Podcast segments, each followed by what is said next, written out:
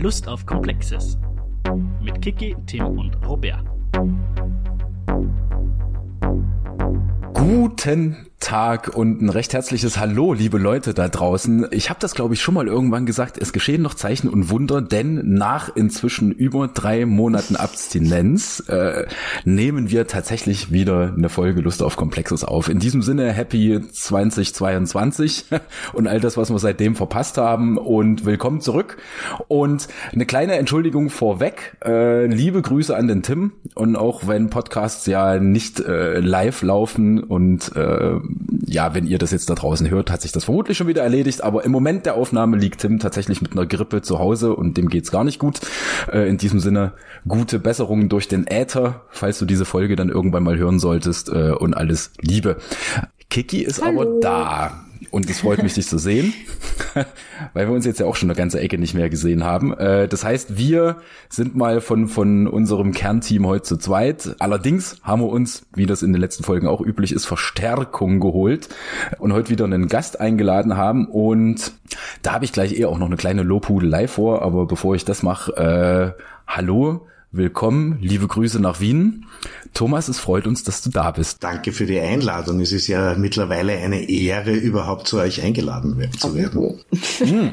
Also wenn du das so siehst, freut uns das natürlich. Ganz kurz, wir sind ja hier, und das betonen wir ja auch immer, nicht auf irgendeiner Tagung oder sowas, wo wir jetzt irgendwie CVs vorlesen, äh, aber für die Leute da draußen, die dich vielleicht nicht persönlich kennen, Thomas Jeckel, inzwischen Lehrbeauftragter in Wien an der Uni äh, und noch ein paar andere Baustellen, die ich jetzt einfach mal auslasse, weil die äh, so zahlreich sind. Bis vor kurzem, was heißt vor kurzem, die Zeit vergeht ja auch schnell, aber noch in Salzburg an der Uni im Bereich GW-Didaktik und jetzt kommt nämlich die Lobhudelei. Thomas, ist dir eigentlich bewusst, dass es ohne dich diesen Podcast nicht gäbe? Ähm, nein, naja, es sind vielleicht äh, durch mich ein paar Leute zusammengekommen, die gerne Dinge miteinander machen. Äh, exactly. Und das, äh, das ist ja was Schönes. Denn äh, ich meine, ich will jetzt nicht irgendwie mit, mit Chaos-Theorie und Butterfly-Effekt daherkommen, denn ja, meine Mutter ist auch dafür verantwortlich, dass es diesen Podcast gibt. Ähm, eh klar. Aber äh, also durch dich bin ich ja nach Salzburg gekommen. Ist ja so, ne? Äh, und wenn ich nicht nach Salzburg gekommen wäre, wäre ich Kiki nie über den Weg gelaufen und Tim nie über den Weg gelaufen, dann gäbe es diesen Podcast nicht. Also in diesem Sinne äh, recht herzliches Dankeschön mal für das. Ja? Jetzt muss ich aber was dazwischen reden, weil ich bin ja auch stolz, dass der Robert so lange dann äh, bei uns verweilt hat. Aber das war noch, wie er nach Salzburg gekommen ist, war er noch lieb und klein und schüchtern. Und das allererste, äh, was ich getan habe, um zu schauen, ob er als österreichische Fachdidaktik überhaupt was taugen könnte, war ihn mitzunehmen auf den Geisberg, ob er mit gewissen äh, Niveauunterschieden zwischen deutschsprachig, äh, deutscher und österreichischer Fachdidaktik umgehen kann, dass er da mal runterschaut, äh, dass er einmal eine Vorstellung bekommt, was das Umwelt da so anbietet, und zwar aus einer mehr oder weniger Vogelperspektive. Und das habe ich, glaube ich, direkt ins Vorstellungsgespräch eingeflochten für die damalige Projektstelle, oder? Äh, ja, kann man sich jetzt streiten, ob eingeflochten oder als Appendix drangehängt, aber ja, äh, es war definitiv. Und das ist, das ist jetzt insofern witzig, weil ich weiß nicht, ob du das mit Absicht gemacht hast, aber das war ja jetzt eigentlich eine perfekte Überleitung zu unserem Thema heute. Denn wir haben uns ja vorgenommen, dass wir nicht so viel Vorgeplapper machen, sondern äh, direkt einsteigen. Also ganz generell. Denn äh, wenn wir uns jetzt mal überlegen, ja, also was du eben angesprochen hattest, bundesdeutsche Perspektive, österreichische Perspektive, Vogelperspektive, von oben auf etwas draufblicken, äh, sich mit Achtung, Raum auseinandersetzen, ha, ha, ha, ha.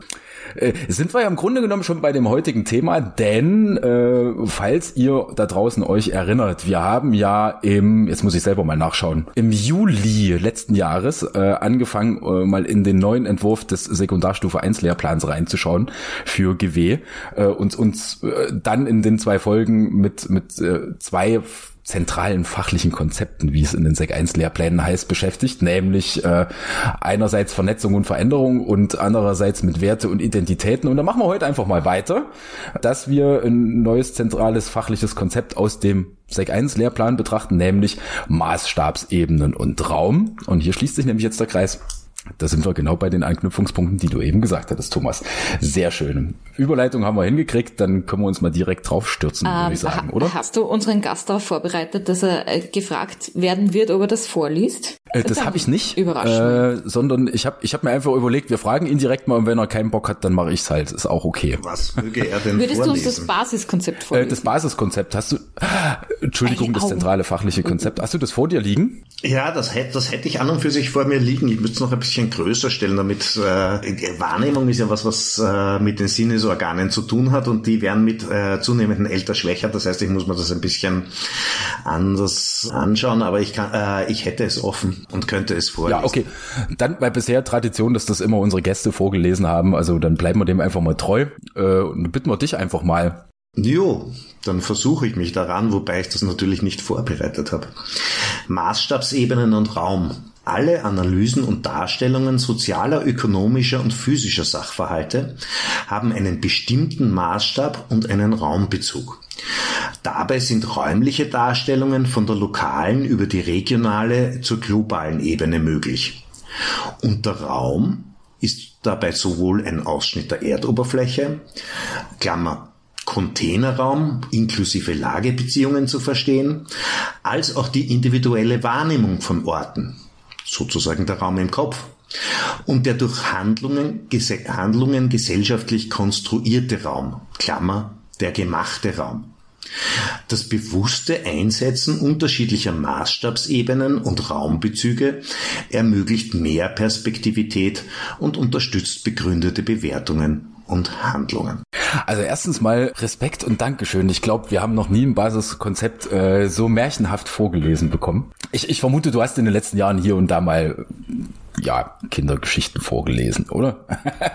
ja, äh, ja, aber ich habe das vorher schon angesprochen. In letzter Zeit bin ich durch die YouTuber ersetzt worden, äh, die ganz andere Wahrheiten als ich haben. Zu Recht vermutlich. Ja. Äh, ja, ich weiß nicht, ob man da schon von Kontingenz reden kann oder ob das einfach so sehr, sehr unterschiedliche Wahrheiten sind, die da transportiert werden. ja, ähm, jetzt, jetzt mal, ich, ich nutze jetzt mal kurz, äh, also wir gehen dann ja eh noch ein bisschen äh, tiefer in das Konzept rein, aber ich nutze jetzt mal kurz den Vorteil, dass du jetzt hier mit uns sitzt äh, und diese Folge aufnimmst, denn im Vergleich zum Sek 2 Lehrplan ist es hier ja relativ clever, weil äh, damals, als wir die Raumbegriffe aus dem Sek 2 Lehrplan besprochen hatten, habe ich ja frecherweise behauptet, äh, dass es irgendwie ein bisschen äh, inkonsequent ist, weil von mindestens drei Konzepten gesprochen wird, aber dann implizit ja doch irgendwie vier drinstehen, wobei ja dann quasi, wenn wir jetzt bei den Wardenga-Raumbegriffen bleiben, den Container und das System von Lagebeziehungen äh, quasi als eins fassen kann im Sinne von metrischer Raum, äh, ist ja jetzt hier ein bisschen cleverer gelöst, äh, weil du sagt man einfach Ausschnitt der Erdoberfläche. Äh, das steht hier ein bisschen eleganter drin.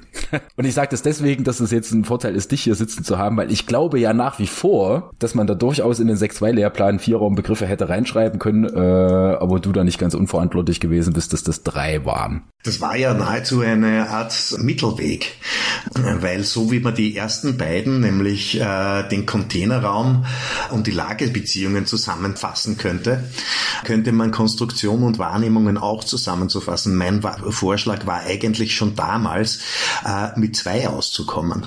Diese zwei aber in einer gewissen Tiefe äh, zu tun, weil unsere Wahrnehmung ist natürlich immer sozial in Regeln der Wahrnehmung eingebettet.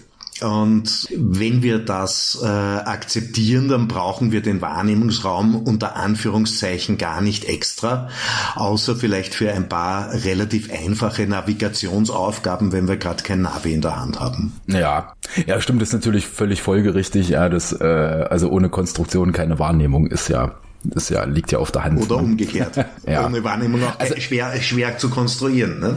Also ich glaube ja nach wie vor, und damit werfe ich dich jetzt mal direkt ins kalte Wasser, ich glaube ja nach wie vor, dass es äh, die drei Raumbegriffe gibt, weil äh, du damals in deiner Dis äh, auch von drei ausgegangen bist.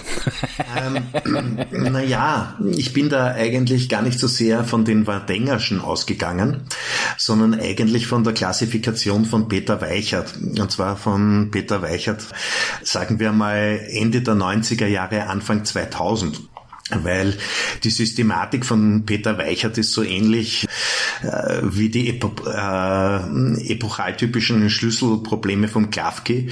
Äh, sie sind dauernd mehr und weniger an, und ein bisschen anders geworden. Und damit muss man immer auch sozusagen das Ja dazu sagen, auf das man sich in etwa bezieht. Aber das ist, glaube ich, eine, das war der Ausgangspunkt, den ich damals verwendet habe und dann sozusagen erst im Nachhinein auf die bundesdeutsche Debatte ein bisschen mehr zurückgegangen bin. Äh, wir hatten nämlich diese Raumbegrifflichkeiten eigentlich in Österreich bis Ende der 90er Jahre äh, kaum je systematisch äh, diskutiert. Der Christian Vielhaber hat das sehr wohl ein bisschen angesprochen und angezogen und die Problematik von rein absoluträumlichen oder containerräumlichen Begrifflichkeiten kritisiert, aber wir haben es eigentlich damals nicht so durchgezogen gehabt. Während in Deutschland das mit dem Curriculum 2000 Plus, das sich ja in dem Fall sehr stark auf die OT Wadenger äh, gestützt hat, bereits diskutiert war. Jetzt kommt noch eine kleine Spitze.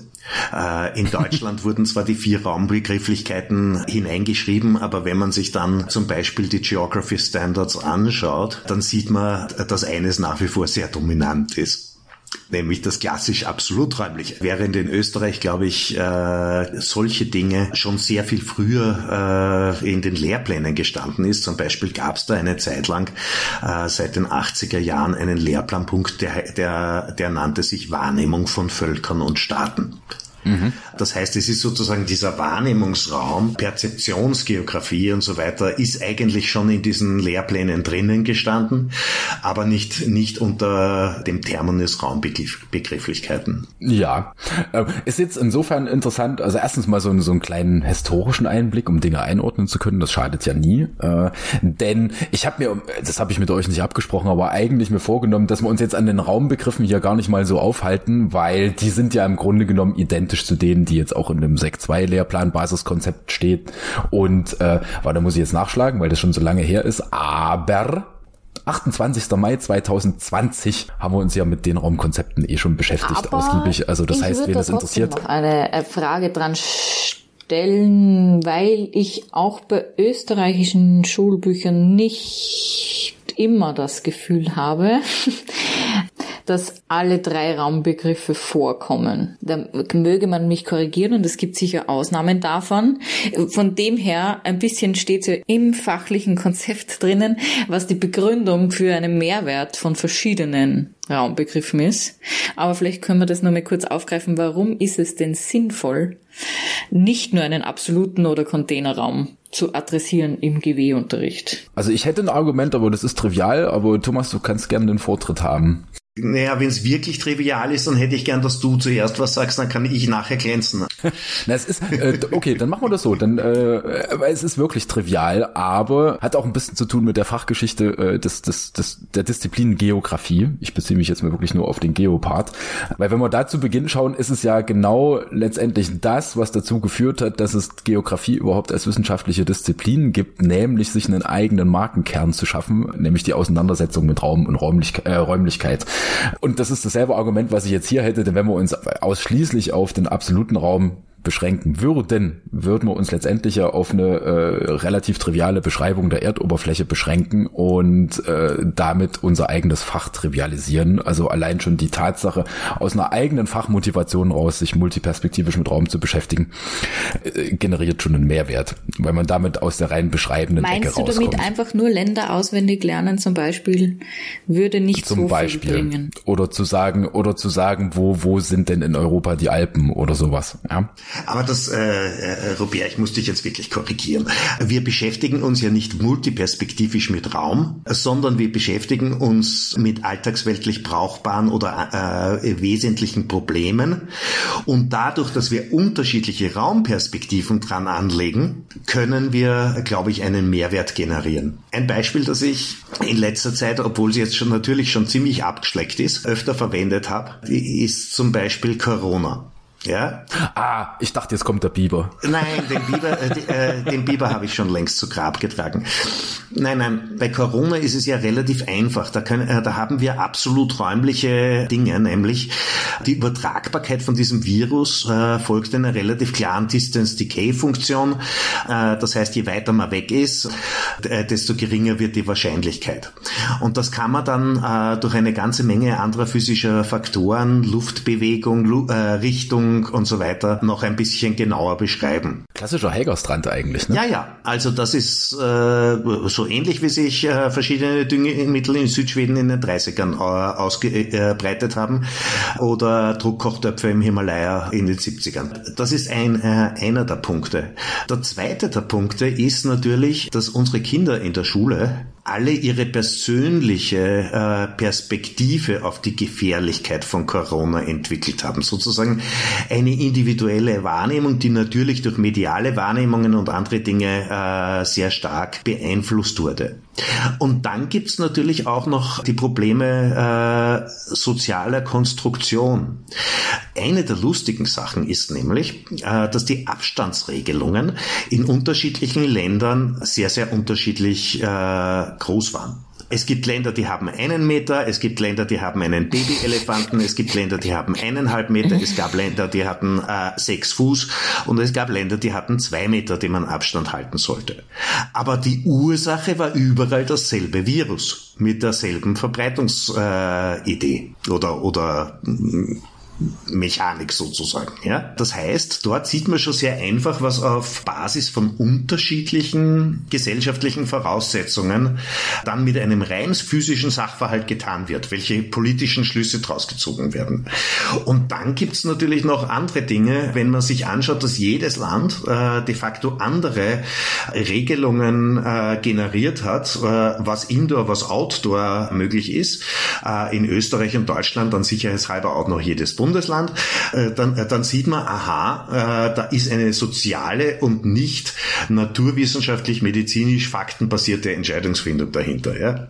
Und ich glaube, wenn man diese, äh, äh, sich diese drei unterschiedlichen Dinge mal nebenher hat, dann kann man in der Schule damit auch sehr, sehr unterschiedliche Dinge äh, behandeln. Da kann man sagen, na ja, äh, wir haben Corona, wir wollen nicht krank werden, ähm, wir fürchten uns ein bisschen davor, aber wenn wir ganz bestimmte Dinge wahrnehmen, dann ist die Ansteckungswahrscheinlichkeit halt trotzdem relativ klein. Ja? Ähm, das heißt, wir können uns sozusagen mit dieser Wahrnehmung, mit dieser Furcht ein bisschen auseinandersetzen. Wir können uns auf der anderen Seite damit auseinandersetzen, woher diese politischen Entscheidungen eigentlich kommen und warum die überall woanders sind und äh, welche Populismen da dahinter stecken. Und wir können uns natürlich, und das ist, glaube ich, auch etwas ursprünglich geografisches, äh, mit dieser absoluträumlichen Variante äh, auseinandersetzen, auf der ja auch die Corona-Apps aufbauen. Ja?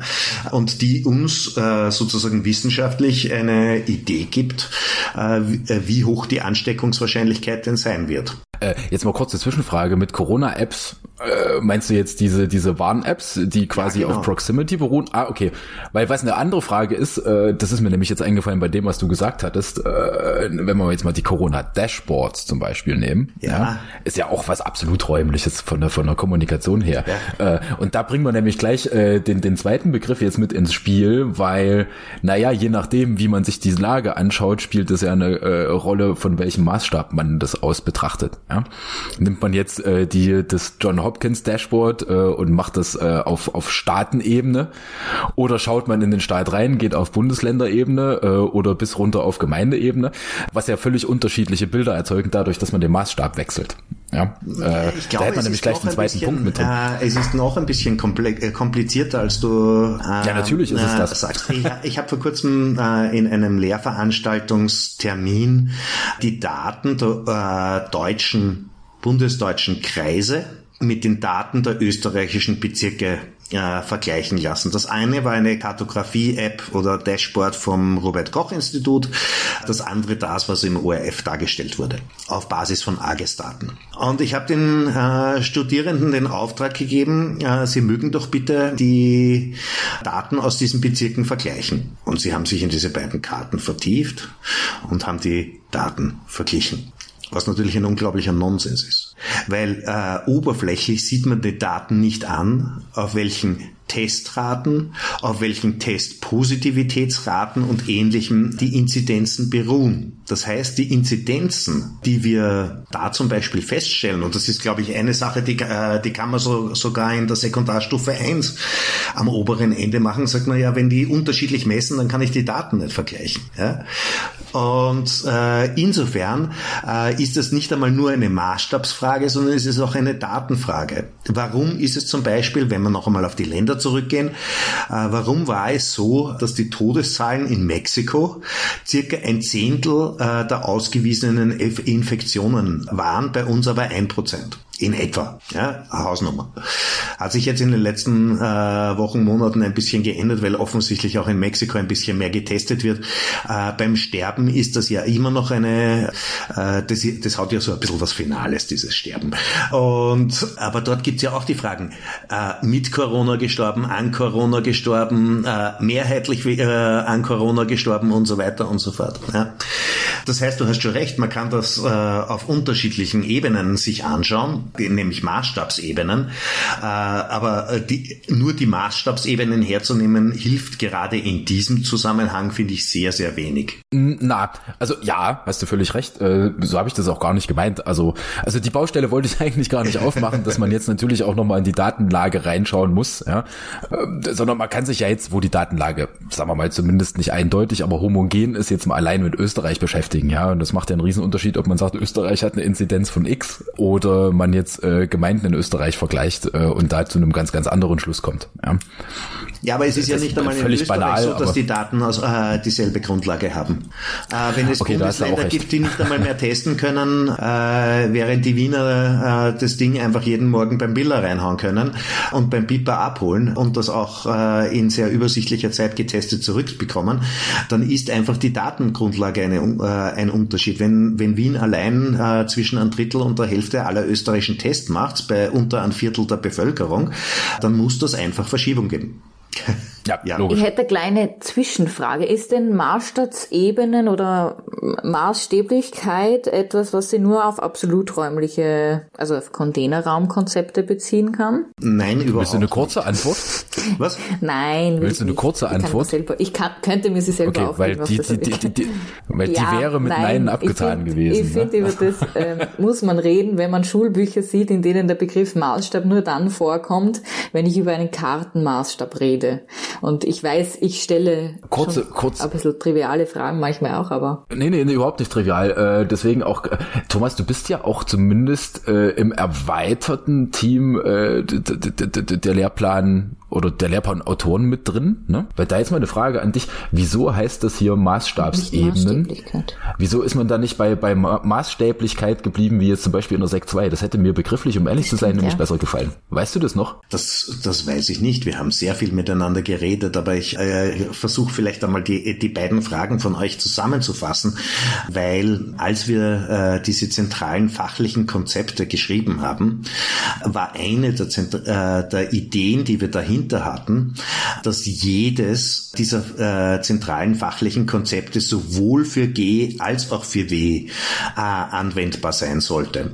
Das heißt, mhm. wenn wir uns um soziale, wenn wir uns um ökonomische Fragestellungen kümmern und äh, Raum einmal dort ganz außen vor lassen, und das empfehlen wir ja in dem Lehrplan stärker als früher, dann heißt das eben auch, äh, dass wir äh, in der Ökonomie auf sehr, sehr unterschiedlichen Maßstäben Maßstabsebenen, das heißt jetzt einmal einfach Betriebswirtschaft, Volkswirtschaft, äh, einzelne Projekte äh, und so weiter äh, arbeiten können. Ja?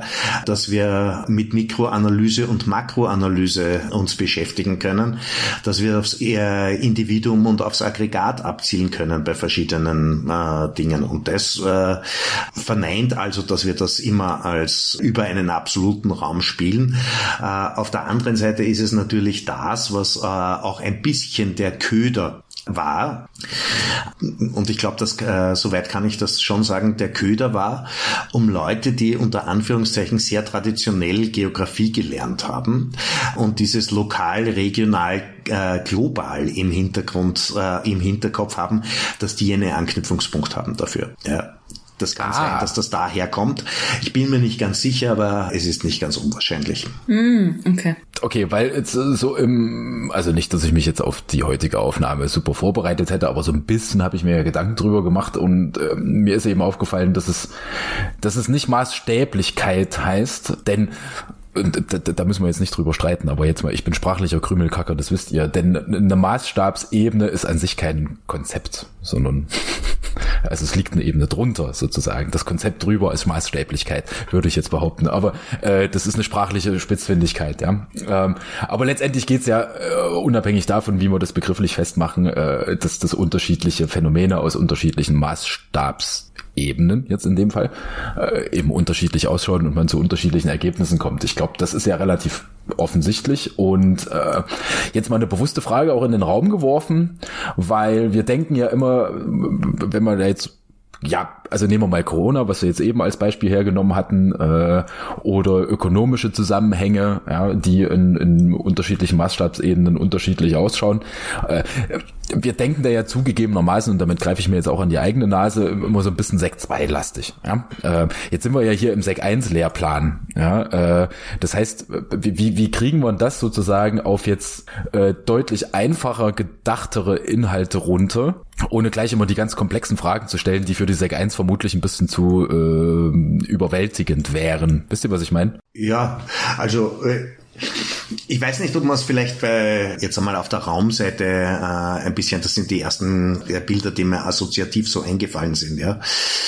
Eine äh, äh, Sache, äh, die wir vor Jahrzehnten schon einmal gespielt haben mit Schülerinnen aus der Sekundarstufe 1, war, äh, dass wir sie gefragt haben, ja, wo in der Stadt möchtest du denn wohnen? Die Idee dahinter ist, ein, der Raum, den Sie dann da anzeichnen werden, äh, das wird einer sein, äh, der Ihnen als angenommen, äh, angenehm, als erstrebenswert und ähnliches äh, vorkommt. Also ein, ein richtig äh, einfaches Beispiel.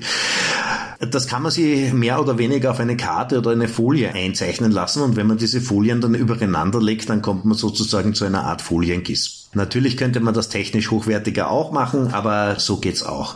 Äh, sehr, sehr ähnlich könnte man dann machen. Ähm, äh, ja, wo wollt ihr ganz besonders überhaupt nicht wohnen? Ja, äh, man muss bei so einem, äh, bei so einem Auftrag, gerade wenn man in der zweiten, dritten Klasse ist, ein bisschen darauf aufpassen, dass bei den Präferenzen, bei den positiven Präferenzen äh, die Kinder nicht genau ein Kreuzerl machen.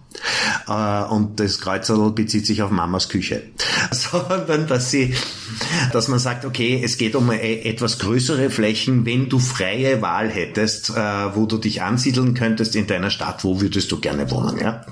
Ähm, und das ist ist eben realistisch betrachtet kein Punkt, sondern eine größere Fläche. Ne? Das ist eines der Beispiele, das man da hernehmen kann. Das zweite, Kinder äh, treffen sich ja gerne an unterschiedlichen Punkten ne?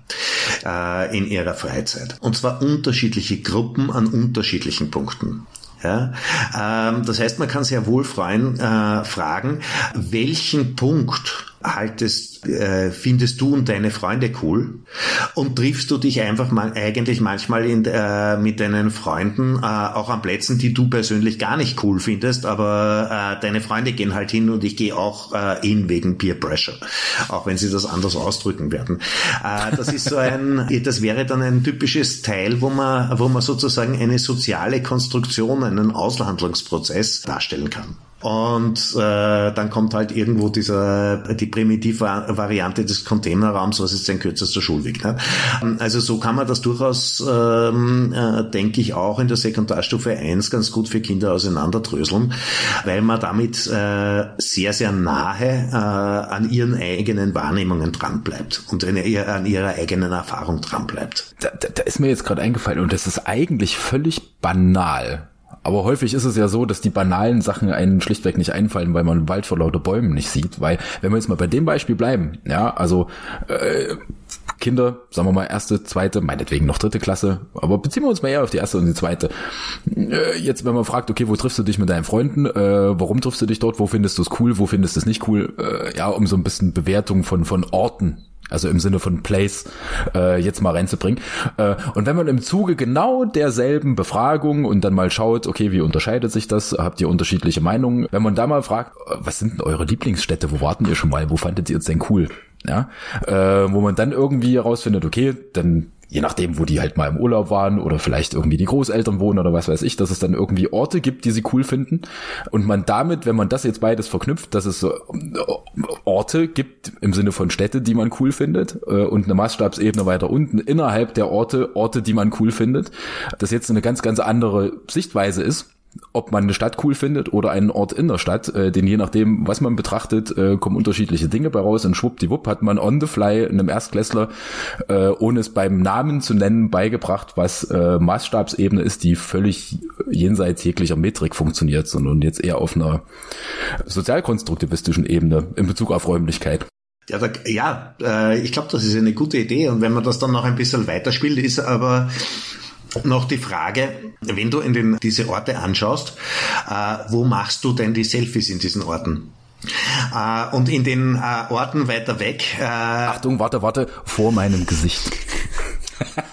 das war ein Scherz, Entschuldigung, ja, das war ein saudummer Witz. Ja, man könnte auch sagen am Abgrund. Aber ich wohne ja am Donaukanal und da gibt's keine, nicht überall Geländer, äh, aber immer wieder mal schwimmen nach Selfie-Versuchen. Nein, aber, aber dieser, dieser Punkt, dass man an den weiter entfernten Orten, insbesondere wenn man dort auf Urlaub äh, hinfahrt, äh, dann mache ich ja äh, in Athen äh, das Selfie auf der Akropolis und nicht in einem, in einem Arbeitervorort. Äh, während man äh, sozusagen Selfies im äh, persönlichen Erfahrungsumfeld, die macht man halt im persönlichen Erfahrungsumfeld irgendwo zwischen Wohnung und äh, den zwei, drei Plätzen, wo man sich bewegt und der Schule. Ja. Das heißt, man könnte dann sozusagen auch noch sagen, okay, äh, das, was du jetzt für cool gefunden hast, das sind dort entweder die Leute, mit denen du dort unterwegs warst, ähm, oder irgendwelche Architekturen, die dir besonders gut gefallen haben, aber nicht die ganze Stadt, äh, sondern ein ganz klitzekleiner Ausschnitt. Und weil du in dieser Stadt sehr, sehr wenig unterwegs bist, identifizierst du diesen als die Stadt. Das kann man ja auch weiterspinnen, ne? äh, auf, auf noch eine Maßstabsebene weiter hoch, um bei der Nomenklatur zu bleiben, äh, jetzt in Bezug auf Erfahrungen mit Ländern, ist ja auch was völlig Alltägliches, ja.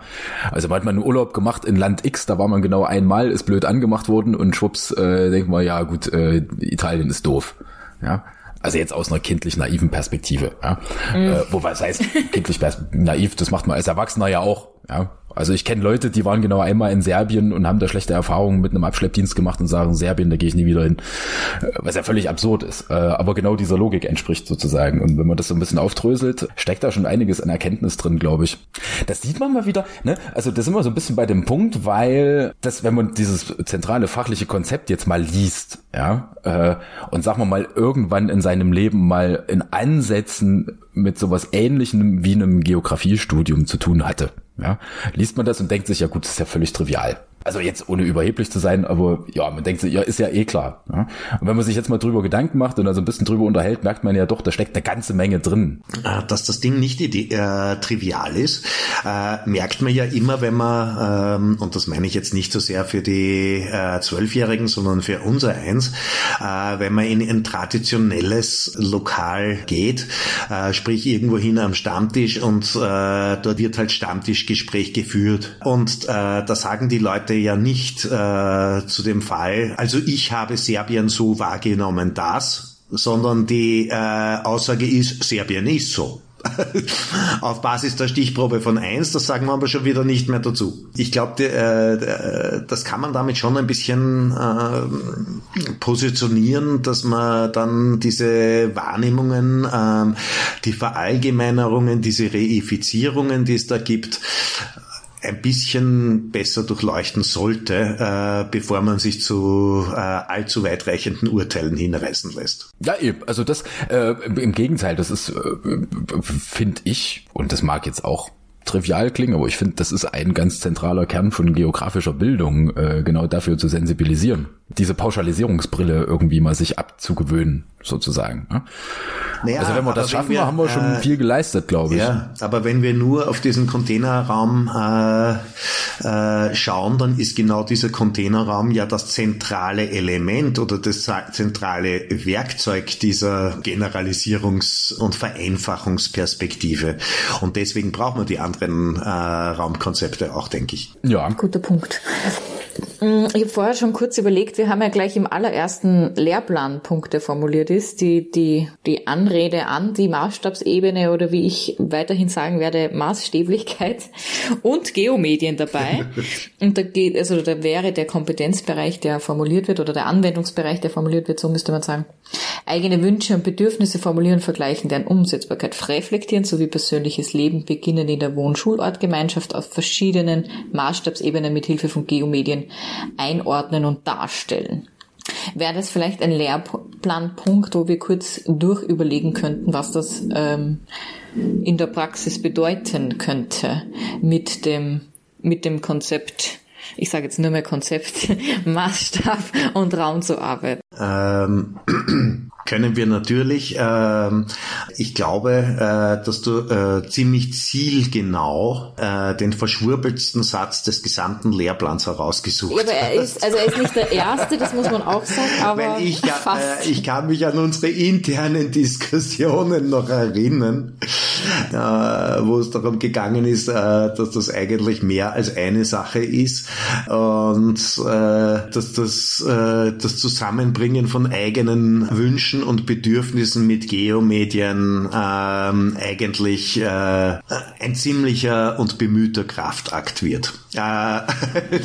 Naja, aber ich kann mich erinnern. Ähm, es, es, gibt halt bei so einem Lehr Lehrplan immer diese Geschichten, dass äh, die ganzen Schlagworte sollen irgendwo vorkommen. Nicht? Ja, klar, aber braucht Verankerungen von, das also nachvollziehbar. Aber ich kann mich zum Beispiel erinnern, äh, in meinem Studium, ich weiß nicht mehr wann, wo, wahrscheinlich in einer Geomedien-Lehrveranstaltung, äh, hast du uns mal eine App vorgestellt, wo man nicht Wünsche und Bedürfnisse, aber begehrenswerte Gegenstände und auch Selfies weltweit verfolgen konnte. Ah, das war diese What's, What's There Plattform, ja, glaube genau. ich. Die gibt's, gibt's nicht mehr. nicht mehr leider.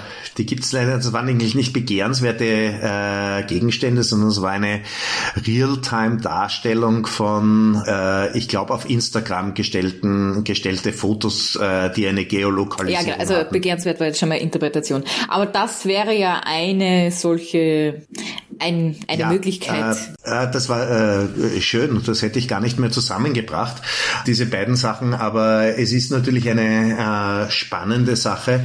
Äh, und gerade für Schülerinnen, das wissen wir schon von, äh, von Uraltstudien vom Schmidt-Wulfen her aus den 80ern und 90ern, dass nämlich die Wünsche und Bedürfnisse von Leuten derselben Altersklasse, äh, die Lebensumstände von Leuten derselben Altersklasse Klasse für die Schülerinnen ganz besonders interessant sind. Das heißt, die interessieren sich ein bisschen weniger für den höchsten Berg von Gabun äh, und welche wilden Tiere gerade dort sind und ob der Boden jetzt ein fruchtbarer oder weniger fruchtbarer Tropenboden ist, äh, sondern sie interessieren sich in vielen Fällen dafür, äh, was die zentralen Lebensumstände, äh, der Alltag der Kinder dort ist. Ja? Und äh, das könnte man natürlich äh, weiterhin so machen. Wir haben das auch einmal, äh, ich glaube 2003 oder so schon, äh, in einem Slum in Delhi äh, gemacht. Ja, äh, das ist fast 20 Jahre her, ist dir das bewusst? Äh, ja, danke, dass du darauf äh, nochmal kurz äh, hinweist. Aber wir haben, wir haben zuerst äh, Schülerinnen und Schüler in Österreich gefragt, was so ihre Berufswünsche sind, so mit zehn oder zwölf. Und dann haben wir das selber in einem Slum in, äh, äh, im Umfeld von Tele gemacht. Ähm, und die Wünsche sind ganz genau dieselben. Also sie wollen Polizist, Pilot äh, und so weiter werden auf der Seite der Burschen und ein paar äh, Frauberufe auf Seite der Mädchen, ähm, äh, aber regionale oder äh, interkontinentale Unterschiede gab es eigentlich fast keine. Mhm. Und das finde ich mhm. ganz interessant.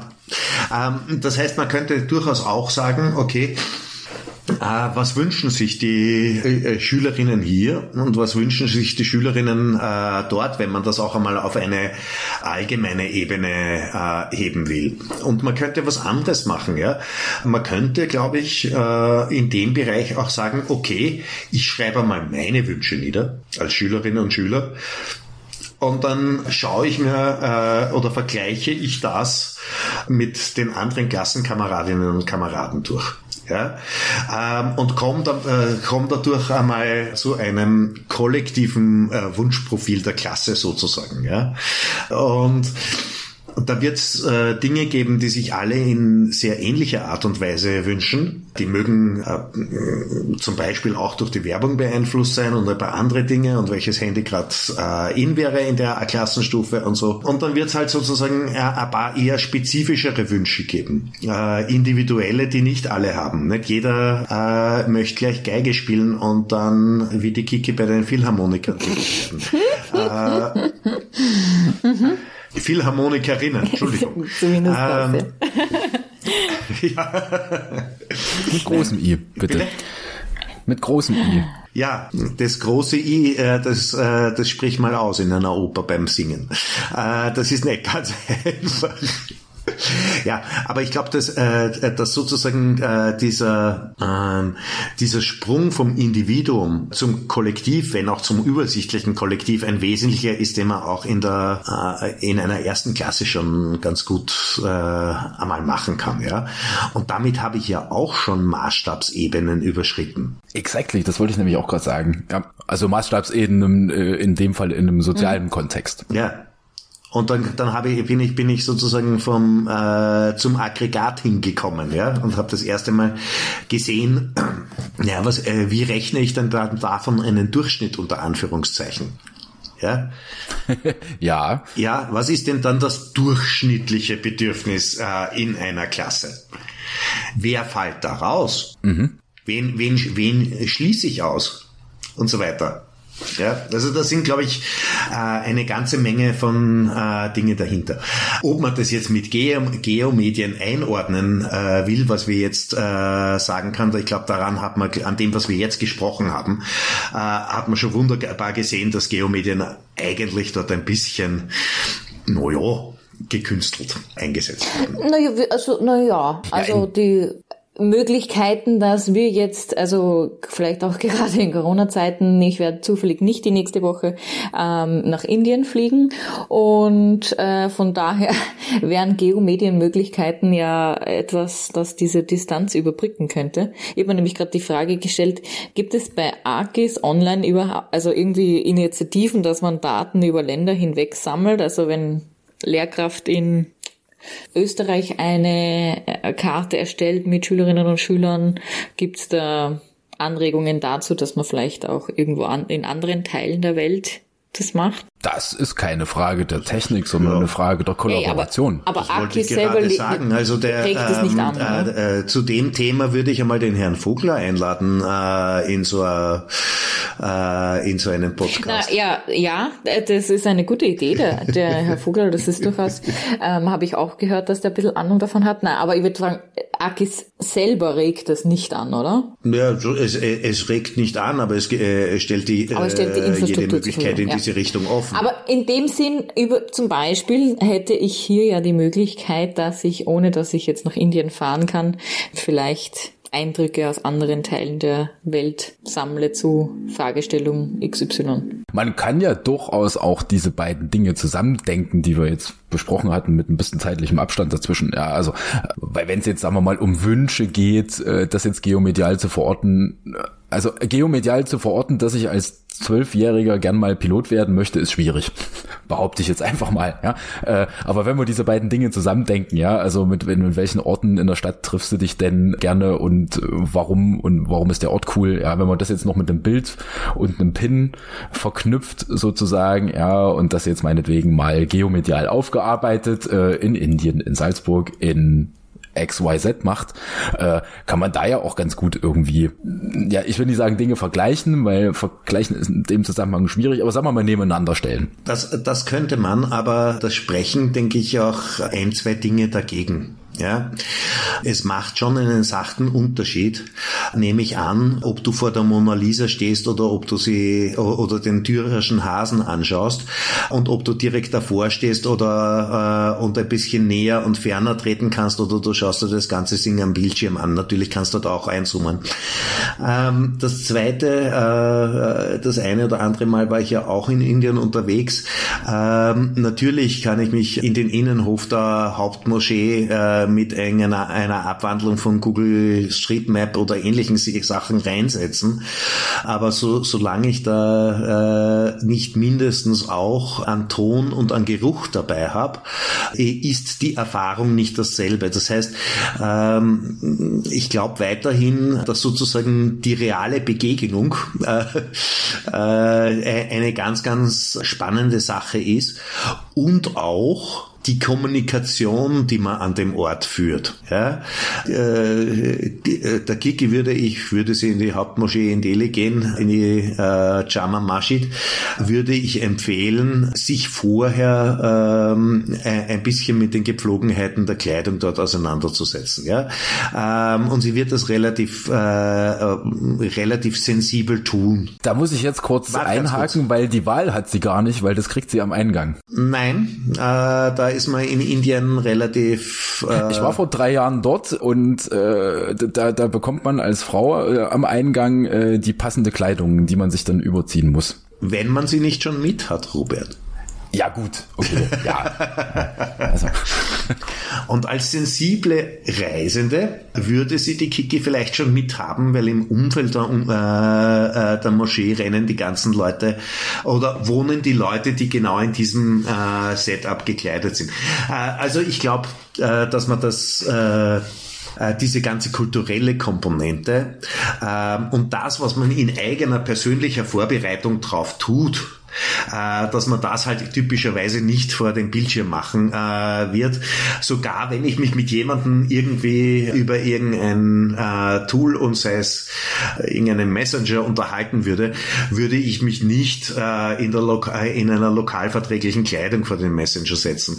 Ähm, also äh, das sind einfach so viele Dinge, ähm, äh, die wir noch nicht und wahrscheinlich noch lange nicht nachspielen können, dass ich eigentlich sehr froh bin, dass wir manchmal noch reisen müssen. Ich wollte gerade fragen, ist vielleicht auch nicht erstrebenswert, das ersetzen zu wollen.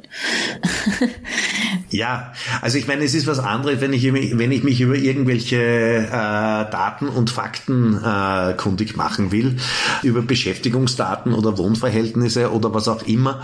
Äh, das kann ich zumindest auf einer quantitativen Ebene äh, sehr gut erfassen.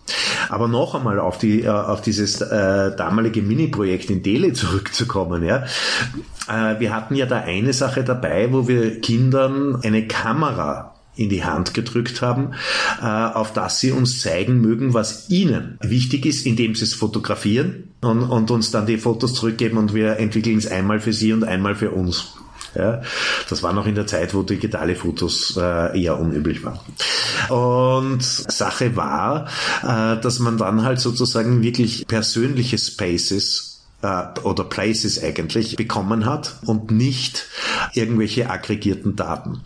Das hat ja jetzt so ein bisschen gewirkt, als ob wir uns uneinig wären. Sind wir uns ja eigentlich gar nicht. Ja? Also natürlich, äh, das, was ich jetzt vorhin mit dem mit der banalen Kurzidee meinte, dass man das ja auch in einem größeren Kontext geomedial aufarbeiten kann, äh, ersetzt natürlich nicht jetzt irgendwie Eindrücke vor Ort, um zu erfahren, wie vor Ort äh, so ein Place sozusagen auch gemacht wird und was da eingeschrieben ist. Das, das kriegen wir natürlich nicht geomedial vermittelt, aber da zumindest mal das Initiative anzuregen, das können wir sehr wohl. Ich, ich, ich denke auch, dass Geomedien in dem ganz wunderbar dazu geeignet sind, das zu kontextualisieren. Also das genau. Umfeld, Umfeld dieser Wünsche darzustellen. Ja. Ich kann auf der einen Seite natürlich über diese Wünsche reden. Ich kann auf der anderen Seite äh, aber auch mit Geomedien äh, durchaus relativ eindrucksvoll darstellen, wie die aktuellen Lebens Lebensverhältnisse dieser Menschen dort sind. Ja? Ähm, und damit habe ich sozusagen einfach eine weitere Relationierung, die ich habe. Zum einen äh, sozusagen dieses primitive Aufbau eines topografischen Grundrasters. Okay, äh, die wohnen auch an Land und nicht irgendwo im Ozean. Äh, sie wohnen äh, in einem Land, das hat einen Namen. Auf einem Kontinent, der hat auch einen Namen. Wo der aufhört und wo er anfängt, wissen wir nicht so genau. Beim Land wissen wir es auch nicht so genau. Und die Pakistanis glauben es auch ein bisschen, äh, dass es woanders aufhört als, das Indi äh, als die Inder. Aber äh, ich denke, dass, das, äh, dass die Kontextualisierung äh, schon eine Aufgabe ist, die äh, Geomedien in dem äh, Bereich wahrnehmen können. Ja? Insbesondere, wenn es um das weit weg geht. Ja, das wäre eine äh, der Sachen. Aber da, und auf der anderen Seite kann man natürlich schon auch ähm, wenn es um Bedürfnisse und Bedürfnisdeckung geht, dann die äh, Schülerinnen schon fragen, äh, ja, könnt ihr könnt uns bitte äh, nicht sagen, fünf äh, Geschäfte äh, sagen, wo Mama und Papa äh, in den letzten, in den letzten zwei Wochen eingekauft haben. Ja? Ähm, und die haben natürlich einen Ort. Und da kann man äh, dann wahrscheinlich auch so Dinge anhängen, dass die das zum Beispiel am Berufsweg getan haben. Dass das nicht äh, notwendigerweise äh, der lokale kleine Kreisler war, den es eh nicht mehr gibt, sondern irgendwas draußen vor der Tür, wo man dann auch dazu sagen kann, okay, für diese Bedürfnisdeckung war dann eine andere Form der Mobilität, typischerweise Auto notwendig und so weiter und so fort. Ja, Dinge, die, die ich, an die ich mich aus Salzburg noch erinnern kann, die in Wien so nicht stattfinden. Ja, jetzt sind wir, äh, ich, ich will die Baustelle jetzt gar nicht aufmachen, deswegen erwähne ich es einfach nur. Weil über all das, was wir jetzt hier so reden, ja, also das, das Konzept aus dem Lehrplan, wie man es umsetzen könnte, womit man es umsetzen könnte, wie man Dinge irgendwie multiperspektivisch und multidirektional äh, im Unterricht thematisiert. Äh, also ich komme jetzt irgendwie nicht so richtig drum rum, um jetzt wieder schon ein bisschen so ein kleines Schulbuch-Bashing zu machen, äh, was wir dafür eigentlich fast gar nicht mehr bräuchten, oder? Weil sie es ohne einfach besser äh, thematisieren lässt, wenn man da nicht so eng ist, oder? Ähm, naja, das Schulbuch-Bashing könnte natürlich äh, eine ganz, ganz andere Sache sein. Oder man, man, man sollte das Schulbuch neu konzipieren vielleicht. Ähm, wobei ich da jetzt ja nicht sage, äh, das ist ein, es geht darum, ob das ein Buch auf gedrucktem Papier ist oder ein, ein Online-PDF. Aber äh, das, was in den Schulbüchern drinnen steht, äh, in vielen Fällen, ist eigentlich so viel mehr als die Arbeits, äh, äh, das sind ja sozusagen die beantworteten Arbeitsaufgaben auch in vielen Fällen drinnen, ja. Oder das, was man sich forschend erschließen könnte. Und äh, insofern wäre mir ein, jetzt ganz lose gesagt, ein Schulbuch am liebsten, das ganz, ganz wenig Konzept und, gar, und sonst nur aus Arbeitsaufgaben besteht. Und alles, der, das, was an Daten und Erhebungen und so weiter äh, passiert, kommt woanders her und zwar aus äh, halbwegs soliden Datenbanken, vielleicht einmal aus einer eigenen Erhebung äh, und so weiter, aber nicht mehr nicht mehr aus einem äh, Buch, das äh, ein paar Jahre alte Daten aus einem Umfeld verklopft, das nicht aus der Schülerinnen ist. Ja, also eh, das, das sehe ich ganz genauso. Ähm, ja, aber, aber, aber erfolgreiche Schulbuchautorinnen sehen das sicher mhm. anders. Gut bitte reden wir nicht darüber. Aber ich denke, die Zeit, die könnte ja gekommen sein mit der Geräteinitiative, weil vorher, okay, hat man irgendwie sagen können, gut, du musst da irgendwie den Zugang dazu haben, aber mit der Geräteinitiative kann man sagen, die Möglichkeit besteht und darum sollten wir uns vielleicht auch ähm, kümmern. Ähm, ja, sinn, ja, sinnvoll wobei, ist es. Ähm, die Geräteinitiative äh, wird ja nicht im selben Umfang von einer entsprechenden äh, didaktischen Initiative begleitet. Oder, oder seid ihr da anderer äh, Noch nicht zumindest. Meinung, ja? Äh, weil nur dadurch, dass ich jetzt äh, tolle Geräte ähm, ja, an den Schulen habe, äh, wird ja der Unterricht nicht anders. Es ersetzt keine denkenden kritischen Menschen, ne? das ist richtig. Ja, ähm, das heißt, äh, aber wir bräuchten eigentlich eine Ergänzung dazu. Äh, nicht nur, dass wir die Geräte äh, haben, sondern auch, was wir mit diesen Geräten jetzt anders machen können, als wir es vielleicht bisher gemacht haben. Ja, das stimmt und ich würde aber dennoch sagen, wer im Unterricht nicht nur im Anforderungsbereich 1 arbeitet, der hat das angelegt in, in seinen an der Stelle, wo es auch sinnvoll ist. Es gibt ja auch genug ähm, Unterrichtsbereiche, wo das nicht sinnvoll ist. Aber gerade für Anforderungsbereich 2 und 3 ermöglicht das schon vielleicht auch ohne grobes Umdenken Zugänge, die sinnvoll sind aus meiner Sicht. Und ich glaube, ein Gerät genauso wenig wie ein Schulbuch kann die Frage nicht ersetzen, was Bildung ist. Und äh, das, ja. Ist, äh, ist aber die Frage, ähm, weil wir ja alle im weiteren Sinn da tätig sind, bringen wir äh, die entsprechenden Qualifikationen unseren Studierenden eigentlich auch nahe? Oder tun wir das nicht? Und äh, tun wir das flächendeckend? Und das Gefühl habe ich derzeit noch nicht. Wenn ich mal anschaue, es gibt äh, Lehramtsstudien und, ähm, und Curricula, die haben keine, äh, keine allgemeine E-Learning-Didaktik verpflichtend irgendwo vorgeschlagen oder Distance oder Flexible Learning oder wie auch immer man das nennen will. Ja, ähm, Das steht nicht verpflichtend drinnen? Die Leute kommen in Lehrveranstaltungen und haben äh, von E-Learning immer genau die Frontseite kennengelernt, die sie auf der Uni äh, kennengelernt haben. Äh, wie man es macht, wie man es vielleicht spannend machen könnte und wie schwierig das ist, hat man gerade am Anfang von Corona gesehen, wo die Leute alle geschwommen sind und geglaubt haben, na ja, jetzt, äh, jetzt müssen wir schauen, dass wir unseren bisherigen Unterricht möglichst eins zu eins in diese digitale Umgebung um, äh, übersetzen. Ja? Und darüber hat man sich eigentlich die, äh, die Chance genommen, äh, dass man über diese digitalen Umgebungen hinaus, über diese, diesen Anlassfall hinaus einmal ein bisschen mehr darüber nachdenkt, okay, was kann das äh, eigentlich und was nehmen wir denn eigentlich mit ähm, für unseren Regelunterricht, der dann irgendwann einmal äh, zum Teil oder zu einem großen Teil hoffentlich wieder ganz in situ stattfinden wird. Äh, ich glaube, heute sind es 2600 Klassen, wo das gerade nicht der Fall ist äh, in Österreich. Aber was können wir weiterverwenden? Wie, wie könnte das unseren Unterricht weiter, weiter verändern? Und wir haben ja an verschiedenen Ecken und Enden die Lehrer äh, und Lehrerinnen befragt und da gab es ja schon auch sehr sagen wir mal, erfolgsversprechende Ansätze. Und vor allem auch Ansätze, die sehr schnell klar gemacht haben, dass E-Learning und so weiter nicht dazu da ist, dass man eine höhere Lehrleistung zusammenbringt, sondern eine andere Lehrleistung mit einer anderen Kommunikation und anderen sozialen Strukturen und so weiter. Also es wird, wird es ist sozusagen äh, nicht die Frage, äh, vereinfacht das was für unsere Lehrerinnen und Lehrer. Das tut so da, äh, mit ziemlicher Sicherheit nicht, sondern es äh, macht es tendenziell komplexer. Aber es macht es hoffentlich auch vielfältiger. Ja, so sollte es ja zumindest sein. Ne? Also, ähm, weil ich meine, jetzt kann man sich natürlich, weil ausgegangen sind wir ja gerade von der Geräteinitiative, ja, äh, und jetzt kann man natürlich, ja, das sagen wir mal, mindestens zwei Domänen unterscheiden, äh, warum das jetzt sinnvoll ist. Ja, die eine Sache wäre, dass sich, und das ist die triviale, äh, also dass sich Schülerinnen und Schüler mit den Geräten beschäftigen, um, und das wage ich jetzt zu bezweifeln, on the fly sogenannte digitale Kompetenzen zu erlangen. Wobei Umgang mit einem Device nichts mit Kompetenzen zu tun hat, aber das ist eine andere Geschichte. Wo man sich da natürlich auch mal überlegen muss, was machen wir damit tatsächlich, weil, äh, naja, ich kann jetzt auch nicht irgendwie in eine Klasse mit, mit 20 jungen Kids einfach 20 Bücher reinschmeißen und sagen, ja gut, äh, jetzt habe ich die Bücher reingeschmissen, jetzt werden sie schon irgendwie lesen lernen. Ja, funktioniert nicht. Ja, also das heißt, das ist die eine Ebene und die andere Ebene ist ja, wie man jenseits von den Geräten ja, jetzt überlegen können, okay, was, was können wir damit tatsächlich didaktisch machen, äh, wie können wir Unterricht aufarbeiten.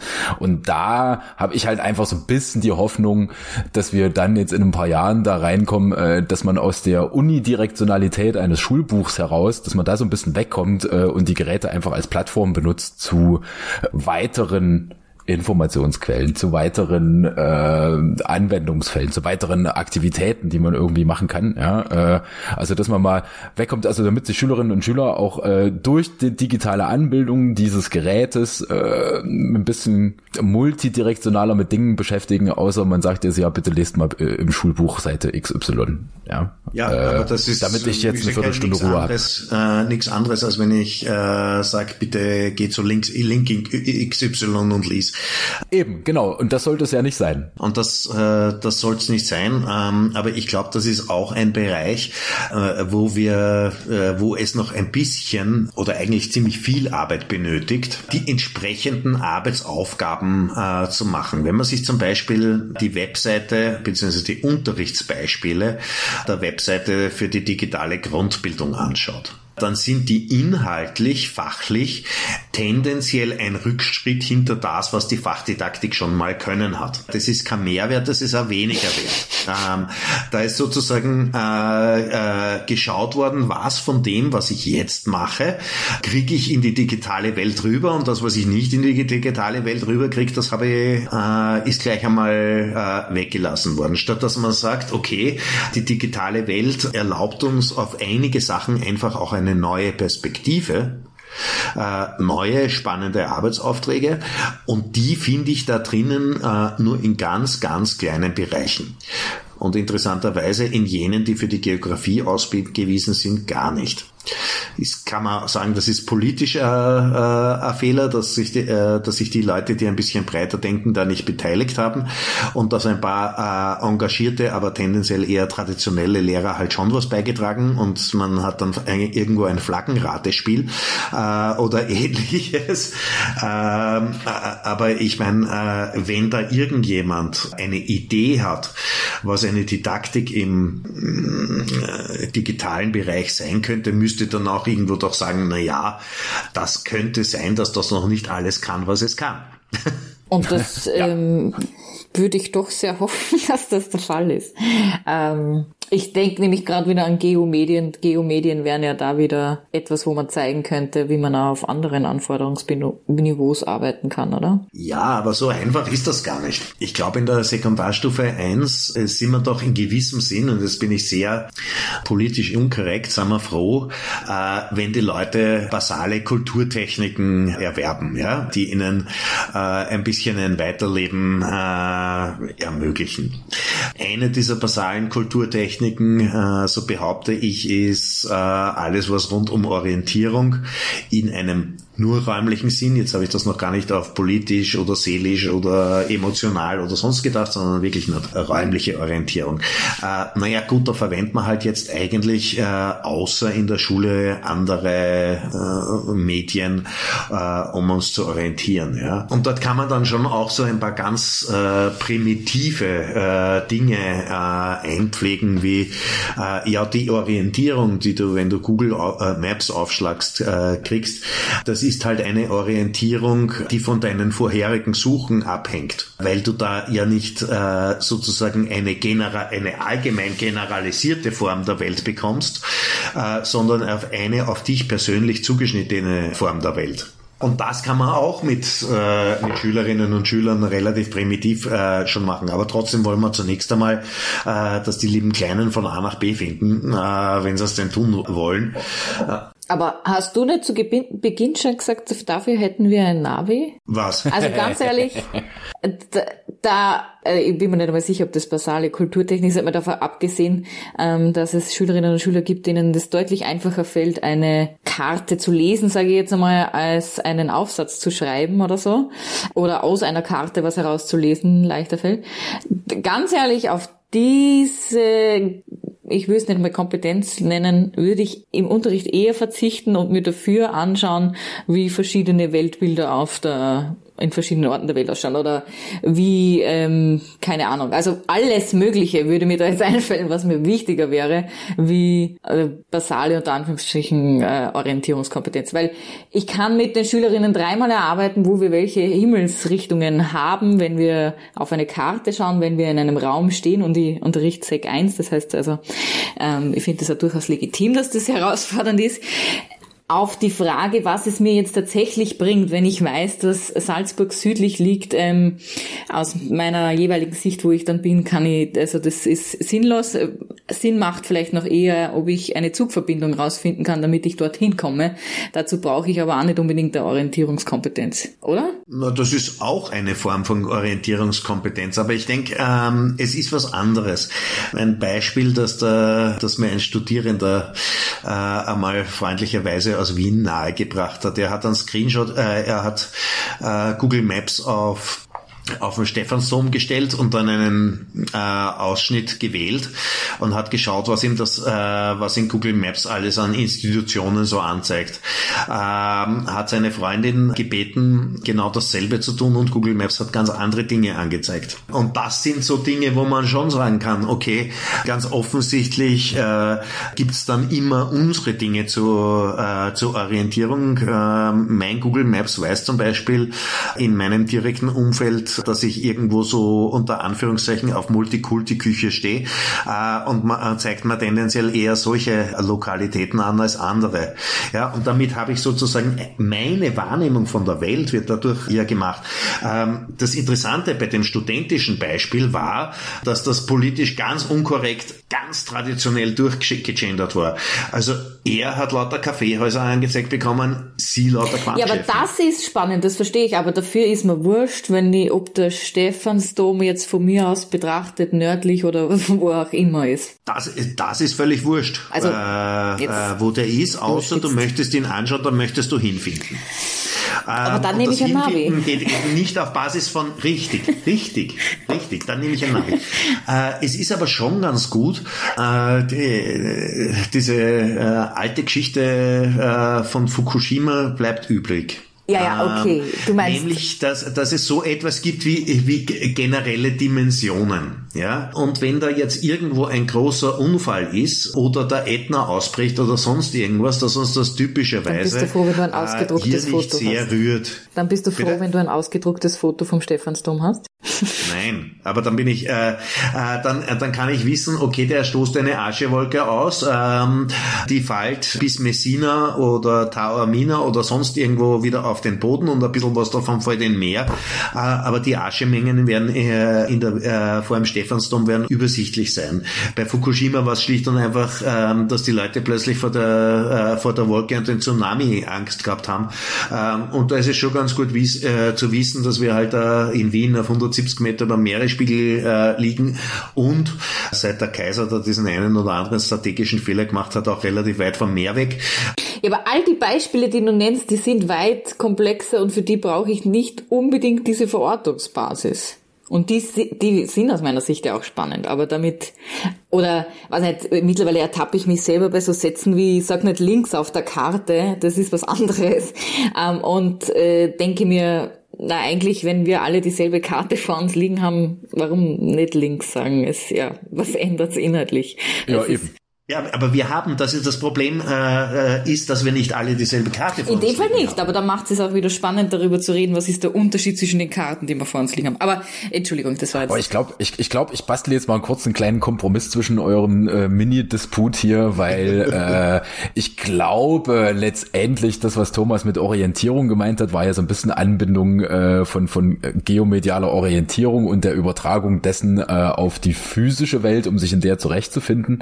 Und das worauf du jetzt ein bisschen steil gegangen bist, Kiki, sind die klassisch kartografischen Dinge, die man so früher gelernt hat, von wegen, ja, äh, nördlich von, südlich von, Norden ist das oben. Stimmt schon. Aber äh, er hat auch gesagt, damit man von A nach B findet. Ja, ne, und passt das ja. kann ein Navi auch. Ja, äh, darf man ja manchmal, äh, manchmal auch wissen wollen. Na, das stimmt und schon, da sind absolut. wir ja wieder bei dem Punkt und das, das ist jetzt der Kompromiss, den ich euch vorschlage, weil wir wollen unseren Schülerinnen und Schülern ja Raumaneignung beibringen äh, und nicht genuin, wie sie von A nach B kommen, sondern um ihnen Raumaneignung beizubringen, äh, damit es ihnen leichter fällt, unter anderem neben tausend anderen Dingen, zum Beispiel auch von A nach B zu kommen. Ob man das jetzt geomedial macht, ob man das mit seinem eigenen Orientierungssinn macht oder ob man das hybrid macht und äh, sich auf seine Sinne verlässt äh, und das Ganze unterstützt durch ein Navi, das ist völlig egal, weil das ist ein alltagsweltliches Problem. Äh, das lösen wir nicht für Schüler, sondern wir äh, versetzen sie in der Lage, sich das selber zu lösen. So, Kompromiss. Ich finde, das fertig, ist auch ein aus. wunderbares, also Kompromiss ist überhaupt ein wunderbares Schlusswort. Und insgesamt sollten wir uns vielleicht aufschreiben, dass wir mal wieder eine Sitzung zu digitalen Initiativen im GW-Unterricht oder in der GW-Didaktik machen sollten. Ja, wir haben es ja schon mal probiert mit unserer Distance Learning Folge, aber das ja ist schon eine Weile her. Ne? Ähm, ich habe nämlich, um ehrlich zu sein, auch gerade schon auf die Zeit geschaut und wir sind schon ein bisschen deutlich drüber. Und ich fand es nämlich total spannend, was wir jetzt so für für Kurven geschlagen hatten. Also ausgehend von diesem Konzept aus dem Sek 1 Lehrplan bis hin zu Schulbüchern, bis hin zu Indien und äh, einer ganze Menge Dinge, die ich jetzt schon wieder vergessen habe, weil wir so im Zickzack gesprungen sind. Aber es war super spannend, finde ich. In diesem Sinn. Und eine sehr produktive Plauderei. es, hoffentlich hört sich irgendwer bis zum Ende an. In diesem Sinne, Thomas, vielen lieben Dank für deine naja, Zeit. warte mal, ihr könnt ja, äh, ihr könnt ja auch das Unwesentliche, also meine Sprachbeiträge rausschneiden. Mm. Naja, das wird ja dann ein bisschen ja. langweilig. ja? Weil da sind wir wieder bei, bei, wir wollen ja Kompetenzen entwickeln und das Ausfüllen eines klassischen Lückentexts ist ja trivial und das wäre es ja dann, wenn man sich diesen Podcast anhört und deine Sachen rausgeschnitten wären. Also von daher, nee, nee, nee, das lassen wir mal. Also in diesem Sinne, äh, Thomas, vielen, vielen Dank, dass du heute da warst.